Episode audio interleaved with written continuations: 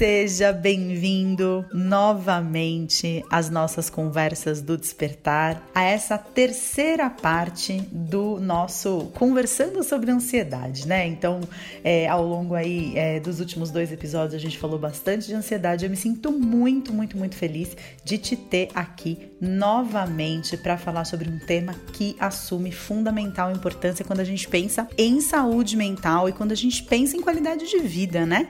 Porque eu acho que todo mundo que entra para esse universo do autoconhecimento, da espiritualidade, do querer ser a sua melhor versão, o que a gente quer é ser feliz, o que a gente quer é se sentir bem nas nossas vidas e a danada da ansiedade muitas vezes é aquilo que atrapalha, né? Então, estamos aqui novamente, aqui quem tá falando é a Flávia Melissa e eu é, tô assim com meu coração muito, muito, muito, muito contente por saber que tanto conhecimento está e vai ser compartilhado aqui através desses podcasts.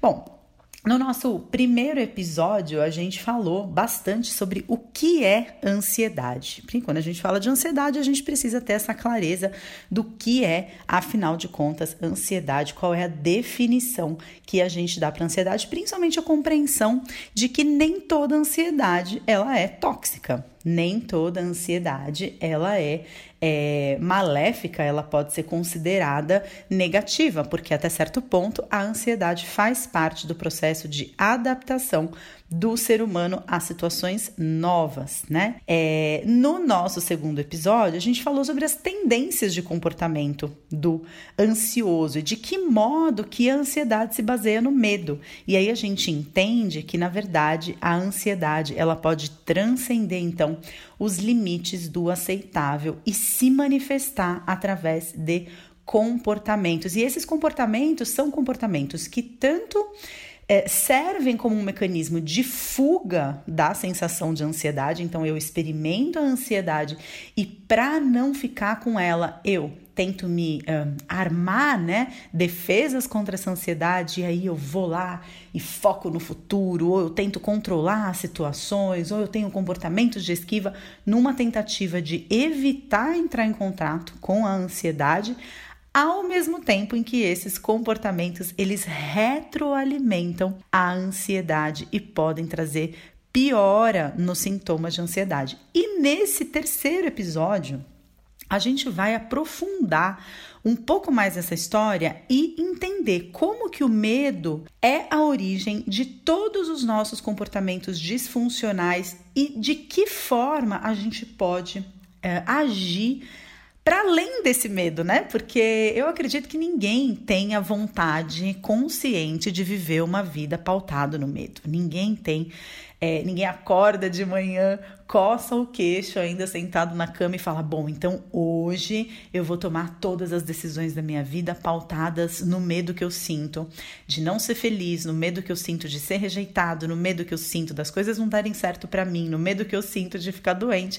Evidentemente, todas as decisões pautadas no medo são muitas vezes decisões inconscientes. E de que modo que a gente pode trazer consciência para isso, entender de que forma o medo ele é o que está por trás não só da ansiedade, mas de todos os males que a gente experimenta na nossa vida e principalmente o meu grande desafio que é sempre a prática, como que eu faço para trazer esse entendimento para o aqui e agora para que ele se converta e ele se transforme em comportamentos para que eu possa experimentar uma realidade diferente na minha vida, porque é isso que a gente quer, né? Quando a gente quer se sentir melhor na nossa vida, a gente quer experimentar uma realidade mais satisfatória. Então, como que a gente faz para trazer essa consciência de que muitas vezes as atitudes que eu tomo na minha vida são baseadas no medo?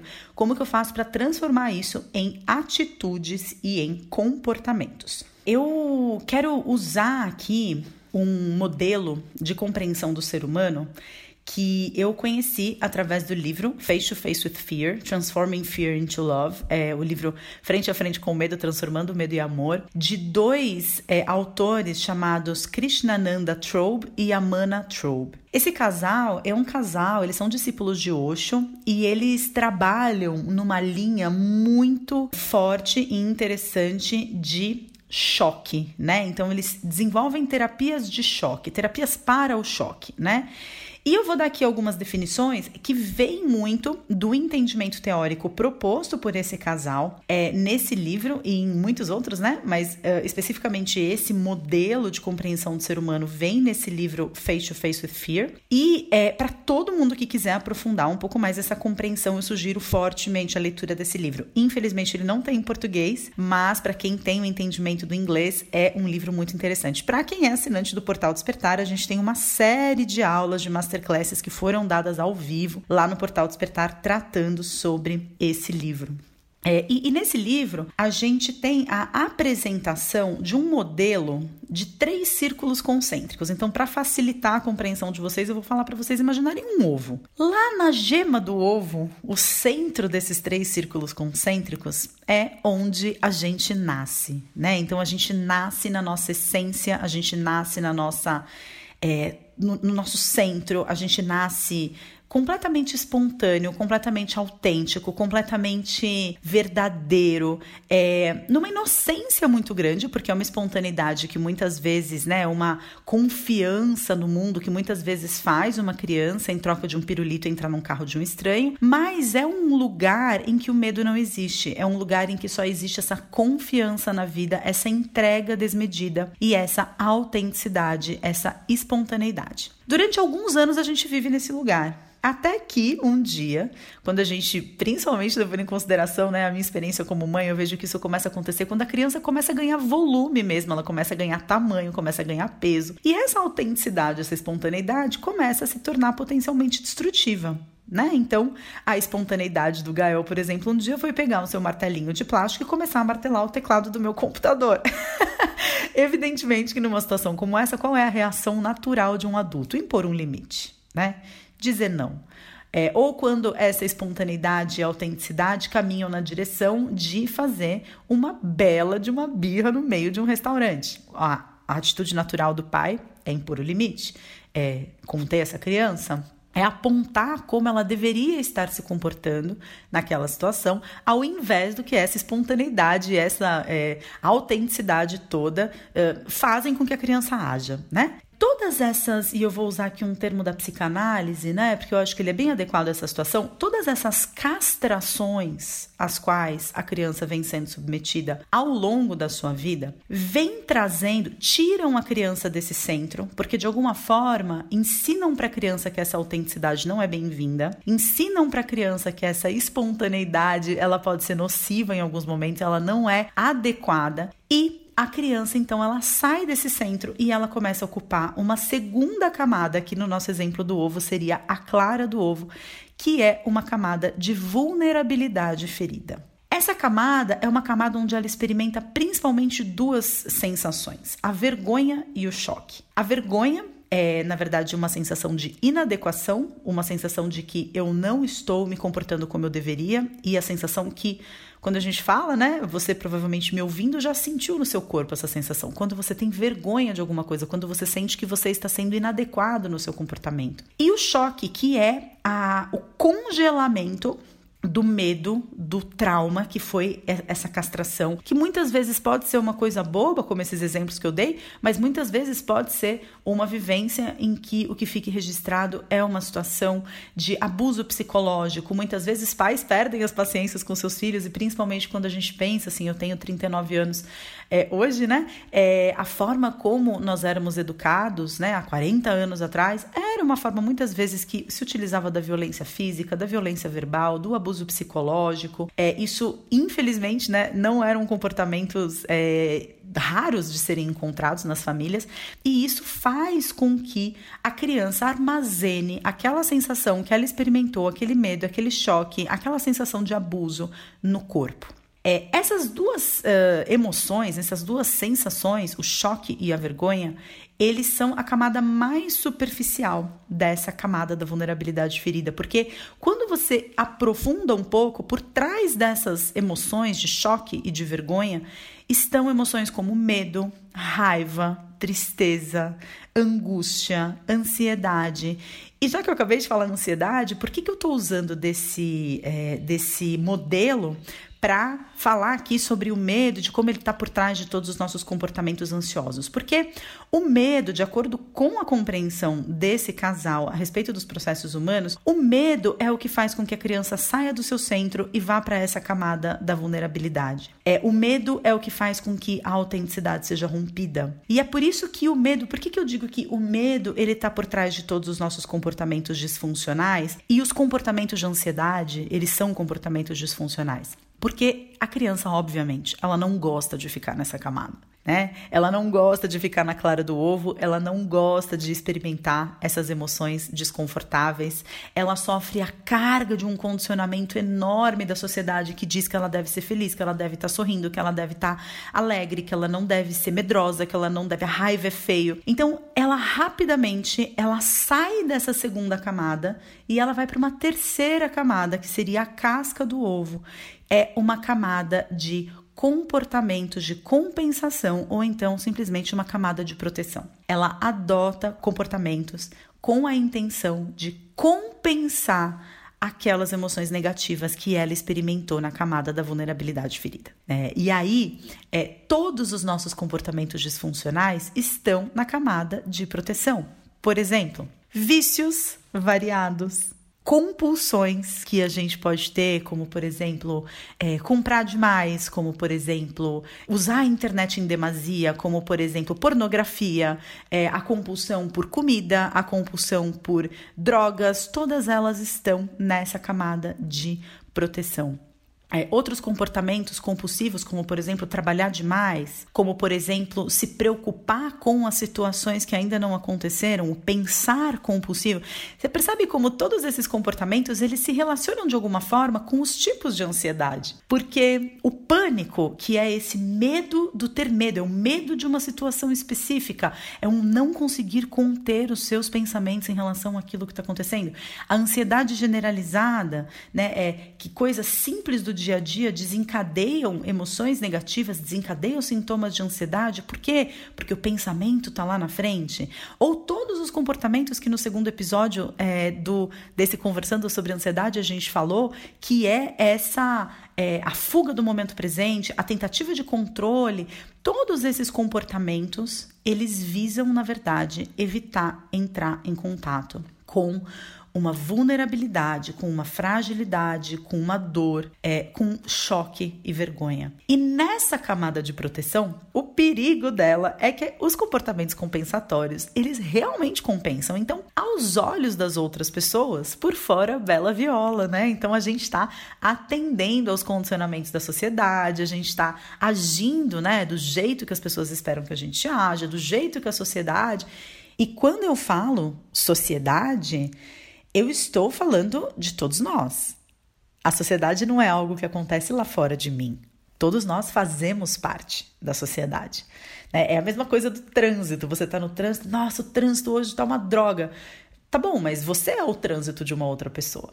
Então, quando a gente fala dos condicionamentos que essa sociedade nos submete, quando a gente fala dos valores através dos quais a gente é educado, quando a gente fala de toda essa carga social, essa pressão social para que a gente haja de uma determinada forma, para que a gente é, se comporte de uma determinada forma, a gente precisa estar muito vigilante sobre as formas através das quais a gente reproduz também esses comportamentos. Quando a gente tem um filho e a gente quer que essa criança saia rapidamente desse estado de tristeza, de raiva e fique uma criança feliz, a gente está estimulando um comportamento compensatório que muitas vezes é um comportamento frustrado, um comportamento forçado, um comportamento em que a criança por fora ela está sorrindo, mas ela está com os olhos cheios de lágrimas né? É, quando a gente pensa em uh, no crescimento dos nossos filhos e a gente pensa, nossa, então eu quero que o meu filho seja bem sucedido, eu quero que o meu filho, é, enfim, sobreviva nessa sociedade que muitas vezes tem um significado pessoal para gente de que a gente precisa matar um leão por dia. A realidade do nosso país é uma realidade que dá é, é, sustentação para essa ideia de que você precisa ser forte, você precisa ser bem sucedido, porque é uma batalha de titãs. Mas, ao mesmo tempo, nesse processo, a gente pode acabar deixando de lado habilidades naturais que a criança tem, como por exemplo a música, como por exemplo a arte, porque essas habilidades não necessariamente fazem parte do escopo de habilidades necessárias para sobreviver num duelo de titãs, né? Então, muitas vezes a gente, na melhor das intenções, e isso é muito importante que fique claro. Quando os nossos pais, eles acabaram atuando nessa nossa saída da segunda camada de proteção, da segunda camada, né, do dos círculos concêntricos para a camada de proteção, a camada de vulnerabilidade para a camada de proteção, eles estavam fazendo o melhor que eles podiam. Assim como nós fazemos o melhor que a gente pode. O interessante é a gente ganhar consciência sobre como a gente funciona nessas situações, quando que a gente está na terceira camada, quando que a gente está na segunda camada para que a gente possa agir de forma consciente, porque 90% das vezes as nossas decisões elas são motivadas por fatores inconscientes. Elas são motivadas por tendências de comportamento absolutamente impensadas, absolutamente despropositais. E quando a gente para para olhar a nossa vida, muitas vezes quando você tá tendo ansiedade, quando você está tendo qualquer tipo de mal-estar aí ampliando um pouco a questão da ansiedade para um sentimento de descontentamento com a sua vida, você pode olhar para a sua vida e entender quantas e quantas vezes você fez escolhas pautadas no medo. Quantas e quantas vezes você fez, é, você teve comportamentos é, que na verdade eram comportamentos que não estavam em alinhamento com a sua verdade, mas eram comportamentos compensatórios, porque você não queria ou experimentar no seu íntimo essa sensação de vulnerabilidade, ou mostrar para as outras pessoas que você estava sentindo isso, e quantas e quantas vezes a sua vida ela não está acontecendo exatamente do jeito que ela está acontecendo, porque você está escolhendo baseado em não quero sentir isso, ao invés é, de olhar para a sua vida efetivamente, para todas as infinitas potencialidades e possibilidades e falar, não, eu quero viver a minha vida de determinada forma. Esse modelo dos círculos concêntricos ele é extremamente interessante porque ele serve tanto para te apontar onde você está, em que local da sua vida você está, em que comportamento da sua vida você está, como também o que você deve fazer em seguida para retornar para esse centro. É, e às vezes eu acho isso tão bonito porque às vezes a sensação que eu tenho é que a vida se trata disso. Você nasce nesse centro, você numa, como eu disse, numa inocência muito grande, numa ingenuidade muito grande é, numa entrega inocente. E, de repente, você passa a sua vida inteira fugindo de um sentimento negativo que vem quando você saiu desse centro, evitando a vulnerabilidade, evitando o choque, evitando o trauma, evitando o medo, e de repente você estrutura a sua vida toda nessa fuga, nessa evitação, e de repente você vira e fala: Não estou feliz. Quero voltar a experimentar algo mais genuíno, mais verdadeiro, mais feliz, e então a gente faz uma, um caminho de retorno a esse centro. E então a gente de repente começa a experimentar, e isso é muito comum, porque muitas pessoas, quando começam a se envolver num processo de autoconhecimento, num processo de espiritualidade, num processo de desenvolvimento pessoal, e a gente começa nesse processo de voltar a ser quem a gente é, que é um processo que muitas vezes é, demanda você olhar para suas feridas do passado, você entender do que que você estava fugindo durante tanto tempo, você começa a entrar em contato com emoções que te trazem aquela sensação de, poxa, mas antes de eu me meter nessa história de autoconhecimento, eu estava melhor. Eu não estava sentindo essas coisas que eu estou sentindo agora. Eu não estava experimentando esse mal-estar, eu não estava experimentando esse medo, essa angústia, essa ansiedade. E agora que eu comecei um trabalho de autoconhecimento, agora que eu quero viver uma espiritualidade aplicada à vida cotidiana, de repente eu começo a entrar em contato com essas emoções. E aí é a mente lógica, ela diz o quê? Tá dando errado. Para com isso. Volta a fazer aquilo que você estava fazendo. Se você estava melhor, vamos voltar a estar melhores. E aí a gente pega esse modelo do círculo concêntrico e a gente entende que quando a gente sai desses comportamentos disfuncionais e a gente volta a experimentar sensações negativas, fragilidade, vulnerabilidade, medo, vergonha, inadequação, a gente vê que a gente saiu da casca do ovo e a gente está habitando a clara do ovo. E o que a gente precisa fazer é continuar nessas emoções e continuar nesse sentimento até a gente voltar para o centro do ovo, para a gema do ovo mas dessa vez com consciência. A gente nasce nesse centro sem saber o que é estar em nenhum outro lugar. Quando a gente volta para esse centro, a gente sabe o que é estar em outros lugares. E eu acho que talvez essa seja a beleza da vida: é a gente conseguir voltar para o nosso centro com muito mais consciência, com muito mais qualidade de atenção, de percepção e de presença. Né? Obviamente. quando a gente fala de uma pessoa que está sofrendo de ansiedade, né, é muito difícil suportar essas emoções. É muito difícil suportar essas sensações e essas é, emoções desagradáveis, né? É, e é por isso que existem tantas é, estratégias e tantas coisas que a gente pode fazer para ajudar a sustentar essas sensações, né? Então, por exemplo, todos os estudos de todas as pessoas que trabalham com ansiedade, com recuperação de transtornos ansiosos, eles são unânimes em dizer que existem duas coisas principais que ajudam muito no processo de ansiedade, que é atividade física e meditação. E quando a gente fala de atividade física, a gente está falando de mexer o corpo da forma que for mais feliz para você. Porque quando a gente está no comportamento de ansiedade, a gente está muito na mente, a gente não está no corpo. A gente está vivendo dentro de uma fantasia e de uma ilusão que muitas vezes está lá na frente, né? Então a mente ela fica projetando cenários, ela fica se preocupando com coisas que ainda não aconteceu, ela fica é, se defendendo de situações imaginárias e isso traz ansiedade. É, a atividade física ela te faz estar no aqui e agora dentro do seu corpo. Existe uma frase que diz que a mente mente, mas o corpo fala a verdade. Porque a mente, ela pode estar em muitos lugares ao mesmo tempo, mas o corpo está sempre no aqui e agora. É, e uma outra forma de treinar essa presença no aqui e agora é através da meditação.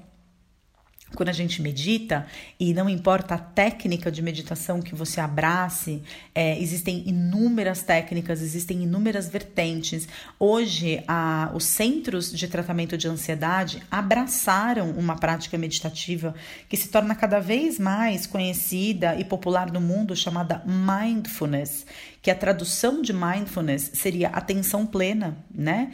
É, atenção total, um estado de, de, de, de, totalidade da sua mente, né? No aqui e agora, é, em que você não precisa de incensinho aceso, você não precisa de mantra tocando, você não precisa de nenhuma posição complicada, você simplesmente presta atenção na sua respiração, ou você presta atenção na forma como você está é, sentado na cadeira, na parte do seu bumbum ou das suas costas que está em contato com a cadeira, e você treina essa habilidade de estar no aqui e agora. Né? É, uma outra coisa que ajuda muito nesse processo é a alimentação. Então, passar com uma, um nutricionista ou um nutrólogo que entenda de ansiedade, entenda de que forma você pode incluir na sua alimentação alimentos é, que sejam ricos em aminoácidos, que sejam precursores de neurotransmissores, que é, tanto induzem o estado de bem-estar, como é, neurotransmissores que uh, lidam com os sintomas ansiosos, né, num nível bioquímico. Então, toda é, o, o, como eu falei no primeiro episódio que não existe uma única causa para ansiedade o tratamento da ansiedade ele precisa ser multifatorial ele precisa ser multiprofissional. E eventualmente sim talvez você precise tomar psicotrópicos talvez você faça terapia e se beneficie disso. Mas se você está nesse processo de se dar conta agora né de que você tem uma questão com ansiedade ou se você já está com mais consciência a respeito das, dos seus problemas relacionados à ansiedade é, e você já faz um acompanhamento psicoterápico, ou você já faz algum tipo de tratamento médico, eu aconselho fortemente que você reveja esses três aspectos da sua vida. É, o seu nível de sedentarismo e o quanto você anda mexendo seu corpo, o seu nível de atenção plena no aqui e agora, desenvolvido através de práticas é, de meditação, e que você procure aconselhamento nutricional para rever de que forma a sua dieta pode estar interferindo nos seus transtornos ansiosos. Infelizmente, na grande maioria dos atendimentos médicos relacionados à ansiedade, essas três coisas não são abordadas.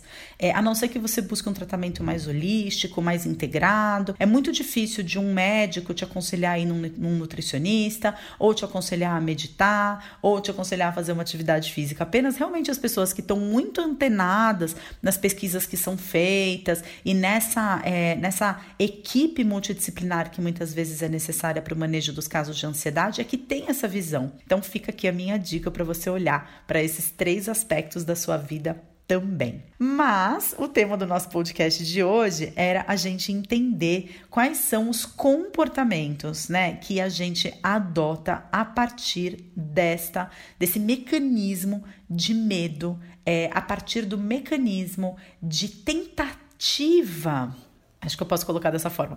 As estratégias que a nossa criança ferida, que foi aquela criancinha que viveu essas situações de abuso, de choque, de trauma, que continua viva dentro da gente, que continua determinando muitas vezes o nosso comportamento, que muitas vezes é ela quem entende e dá significado às situações que acontecem fora da gente. Todos nós temos essa criança ferida, todos nós temos essa, essa parcela da nossa personalidade congelada dentro da gente. E aí o que a gente precisa fazer cada vez mais no processo de autoconhecimento é caminhar na direção dessa criança ferida, entender o que que essa criança ferida quer da gente, o que que ela está querendo através dos comportamentos dela e principalmente, de que forma que é, de um jeito inconsciente, de um jeito involuntário, ela vem atrapalhando a nossa vida. Não no sentido da gente estabelecer uma caça às bruxas contra essa criança ferida, de chamar ali né, o dededrinho para detetizar essa criança do nosso psiquismo,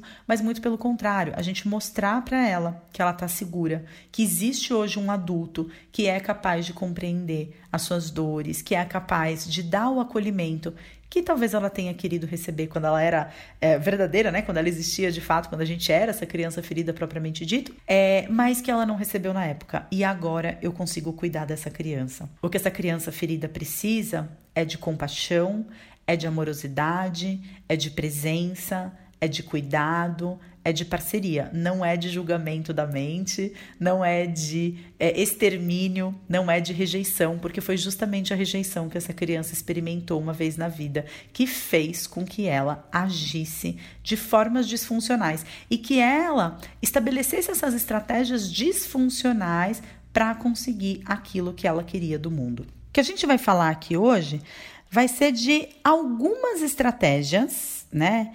É, disfuncionais de comportamento que partem desse estado de consciência infantil que nos domina vez ou outra e que tem como objetivo conseguir do mundo aquilo que gostaria de conseguir, mas ainda não conseguiu. Essas estratégias, elas são desenvolvidas quando a gente ainda é muito criança. E talvez seja fácil você identificar essas estratégias se você imaginar realmente uma criança agindo dessa forma. Mas se você aprofundar um pouco essa percepção, você consegue entender como você também age assim. Então, a primeira estratégia a gente vai chamar de exigência desmedida. E é muito fácil da gente imaginar uma criança agindo dessa forma porque ela fica como um martelo. Então, ela fica ali pedindo, pedindo, pedindo, né? É, muitas vezes usando a agressividade para conseguir aquilo que ela quer.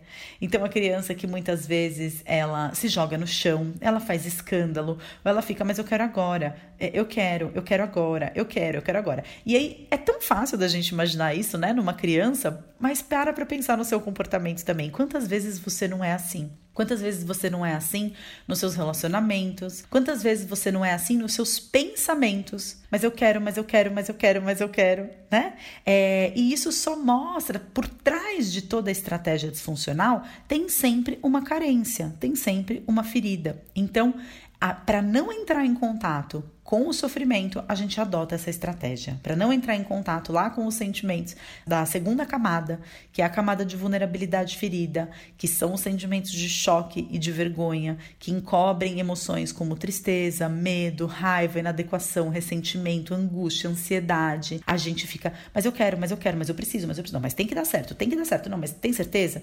Né? Sempre nesse martelo tá? O segundo comportamento muito comum é a manipulação. E se o primeiro comportamento a gente assemelha como um martelo, a gente assemelha a manipulação como um gancho. E a gente busca inúmeras formas de manipular as pessoas ou as situações. Com amor, com sexo, com dinheiro, muitas vezes com cuidados, né? Então a gente ajuda muito uma outra pessoa, mas na verdade a gente está só pescando essa pessoa, a gente está colocando o gancho ali para logo depois puxar esse gancho e receber da outra pessoa aquilo que a gente quer. Né? É como se a gente cativasse a outra pessoa e a partir do momento em que a outra pessoa literalmente cai na nossa rede, a gente se torna exigente com ela. A terceira é, característica, o terceiro comportamento é a culpabilização. Então, o outro é a causa de todos os meus problemas. Né? Eu sou uma vítima das circunstâncias e o outro é responsável pela forma como eu me sinto, o outro é responsável por me fazer sentir mal. Como se existisse na gente um botãozinho que o outro aperta e ativa uma emoção. Como o sentir não passasse é, por uma forma de enxergar o mundo, por uma interpretação que eu dou é, para esse mundo, por um significado que eu atribuo àquilo que me acontece. Não, nada disso acontece. O outro é o culpado, o outro é o bandido, o outro é a vítima. E desse comportamento vem o outro, que é a tentativa de mudar o outro. Ou seja, o meu problema vai acabar quando você mudar, quando você me der aquilo que eu quero. Essa é uma forma muito comum desse comportamento, dessa estratégia de comportamento, é muito comum de acontecer em relacionamentos amorosos, né? Então, quando você agir de tal forma, não, mas se você fizesse tal coisa, e são todos comportamentos que é, nos levam para além dessas emoções de vulnerabilidade, de medo, de choque, de vergonha, de tristeza, de raiva. São todas estratégias que servem para a gente não entrar em contato com essas emoções. E essas estratégias são as maiores causadoras de ansiedade. Olha só que interessante. Para a gente não entrar em contato com emoções mais primitivas, porque todas essas emoções são extremamente primitivas. É a raiva, é o medo, é a tristeza. São emoções que você percebe num cachorro. Né? O cachorro ele fica feliz, ele abana o rabo, ele fica com medo, ele se recua, ele fica triste, ele ganha, e ele fica feliz, ele late animado, né? as mesmas emoções, que são emoções primitivas determinadas por sistema límbico, que está presente em todos os mamíferos, para não entrar em contato com essas emoções mais primitivas, o nosso psiquismo desenvolve uma estratégia de fuga que lá na frente acaba resultando numa é, experiência tão complexa como a ansiedade. E percebendo que a gente está tendo esses comportamentos, né, é, a gente pode fazer um caminho de volta. Peraí, mas por que, que eu estou tentando? Por que, que eu estou culpando o outro? Qual é a emoção que está por trás disso? E aí fazer uma série de perguntas de autoconhecimento, que a gente ainda vai falar muito sobre isso aqui ao longo das nossas próximas conversas do despertar, né? Como essas situações todas que geram um mal-estar são situações que podem fazer com que a gente prospere na nossa vida, com que a gente desenvolva compreensões mais complexas a respeito daquilo que acontece com a gente e de que forma que a gente pode ir desabrochando cada vez mais essa linda flor que todos nós viemos para ser, mas que a gente acaba escolhendo quais pétalas revelar para o mundo, porque a gente tem essa sensação, no fundo, no fundo, de que a gente deveria ser diferente, de que a gente tem alguma coisa errada com a gente. É, e para não entrar em contato com isso, a culpa é sempre do outro. O problema não está em mim, o problema está no outro. Quando o outro mudar, aí eu vou me sentir bem comigo mesmo, né? E o caminho é justamente o oposto. É, o um outro comportamento, uma outra estratégia né, dessa criança ferida de conseguir o que ela quer é justamente a negação né? Então, para não entrar em contato com a emoção, com o sofrimento, ela simplesmente finge que ela não está sentindo nada. Uma vez eh, aconteceu uma situação muito interessante, assim, é, comigo. Eu estava num relacionamento amoroso e para mim estava absolutamente tudo bem, absolutamente eu estava super tranquilo até o momento em que o parceiro com quem eu estava me relacionando terminou o relacionamento comigo com uma série de argumentos. Eu, nossa, mas eu não estava enxergando nada disso, né? A gente estava vivendo em universos tão paralelos e eu levei essas questões para terapia, absolutamente em choque, porque tudo aquilo que ele me dizia eu não conseguia reconhecer né? Eu, eu não conseguia é, me identificar com aquilo tudo que ele dizia.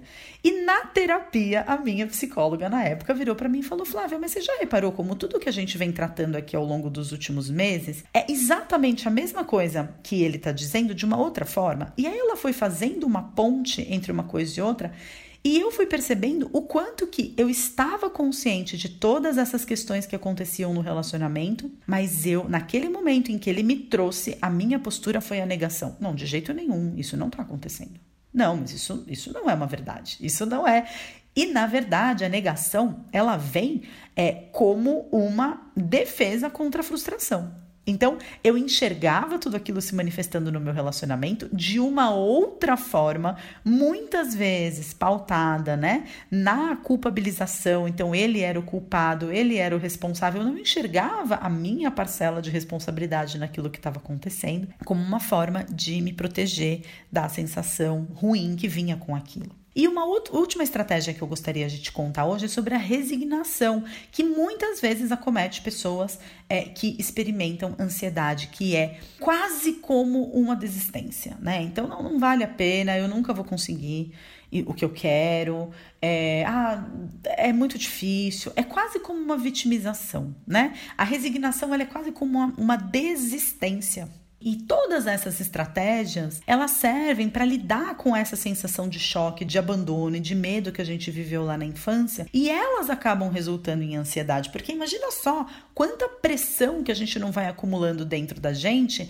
para a gente é, fingir que não está vendo aquilo que está vendo. Ou quanta energia que não é mobilizada na nossa vida para a gente estar tá sempre tentando manipular outra pessoa para conseguir aquilo que a gente quer. Todas essas formas, todas essas estratégias que é, eu falei hoje aqui contigo, na verdade, elas fazem parte daquela necessidade de controle que a gente conversou no episódio passado, que faz que, que é um dos comportamentos ansiosos, né? Então, o foco no futuro, a necessidade de controle, todos eles se relacionam com essas, essas estratégias, né?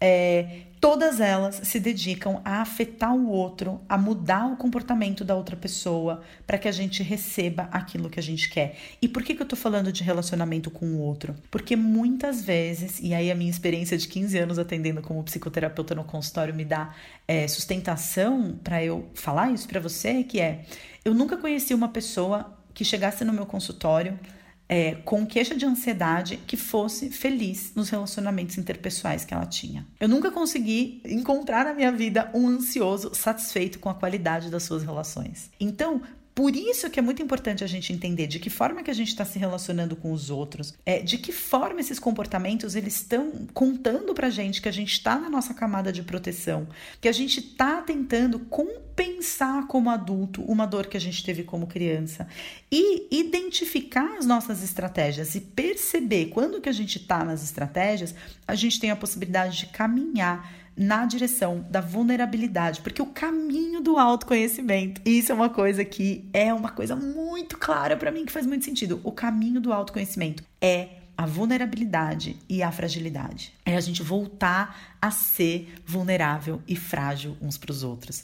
É aí quando a gente abre o nosso peito para tudo, para amar e para ser ferido, que a gente vive a vida na sua forma mais intensa. E é por isso que no nosso próximo podcast, na semana que vem, quinta-feira da semana que vem, a gente vai falar sobre autoconhecimento e de que forma que o entendimento de, da, dessa vulnerabilidade faz parte da nossa caminhada para a gente se tornar inteiro novamente, para a gente estar tá, é, no uso do nosso pleno potencial, para que a gente possa voltar a ser verdadeiro com a gente mesmo, com as outras pessoas. E eu vou te contar por que, que eu acredito que o autoconhecimento é, seja a verdadeira espiritualidade. Eu te agradeço demais pela companhia no dia de hoje. É, te convido fortemente a você assinar é, esse podcast em um dos seus, da sua, dos seus aplicativos preferidos, é, deixar uma avaliação aqui pra gente e também recomendar esse podcast se você sentir que algum amigo pode se beneficiar dele. Eu te agradeço demais a companhia. A gente se vê na semana que vem. Tudo de bom até lá. Tchau, tchau.